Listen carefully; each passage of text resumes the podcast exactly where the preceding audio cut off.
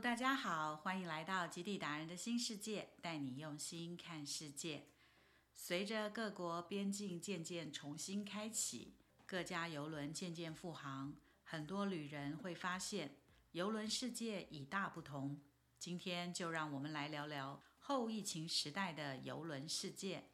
在出发前，记得帮我订阅、按赞、分享，并开启小铃铛哦。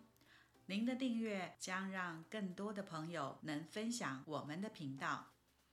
或许以前大家会有一种观念，只要付了定金，就不会有任何变动，一切将会照表超客，高枕无忧。但现在后疫情时代，Covid 颠覆了原本平稳的游轮世界。在订了船票后，搭乘游轮前，请留意以下十个。可能会改变的项目，第一，船价。我们无法预知疫情的变化。过去两年的时间，疫情起起伏伏，游轮船位的需求减少，供给增加，游轮船价也就随之降价。若您很早就将游轮订妥，建议您再和游轮公司确认一下，说不定还能得到一些折扣。或优惠哦。第二，健康安全防疫措施。随着各国防疫政策的变化，邮轮公司的健康安全防疫措施也随时在变。上船前需不需要做 PCR 检测？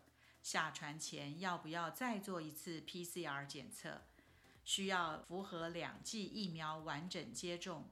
或是只要符合一剂疫苗接种即可，在船上要戴口罩，还是不用戴口罩？还是某些场合要戴，某些场合不用戴？等等规定，甚至到了登船前几天都还有可能改变。为了避免因文件准备不足而无法登船，或是临时在登船港口手忙脚乱。建议您随时关心邮轮公司的防疫新动态。第三，航程。过去你一定会说，怎么可能？邮轮的航线早就规划好了，怎么可能会改变？No，现在不一样了。Everything is possible，一切都有可能。可能是预定造访的港口因为确诊病例增加，突然关闭边境，不让游轮入港。邮轮公司必须绕道停靠在另一个港口。第四，更换邮轮。或许您本来订的这艘邮轮，因前一个航次邮轮上有多位确诊病例，邮轮被迫停驶，做必要的清洁消毒。或许邮轮公司对旗下邮轮的调度，这种现象发生次数越来越多。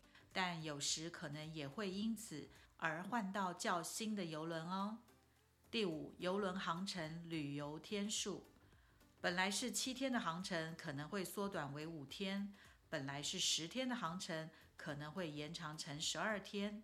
有时是因为天气的关系不适合航行而被迫缩短或延长，但最近更多原因是因为港口冗长的筛检。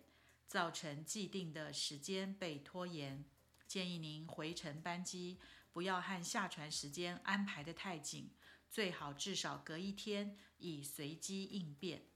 第六，船舱，或许您订的船舱有机会可以升等，或许游轮上有较宽敞、较舒适的船舱释出，游轮公司会让您考虑是否多付差额更换船舱哦。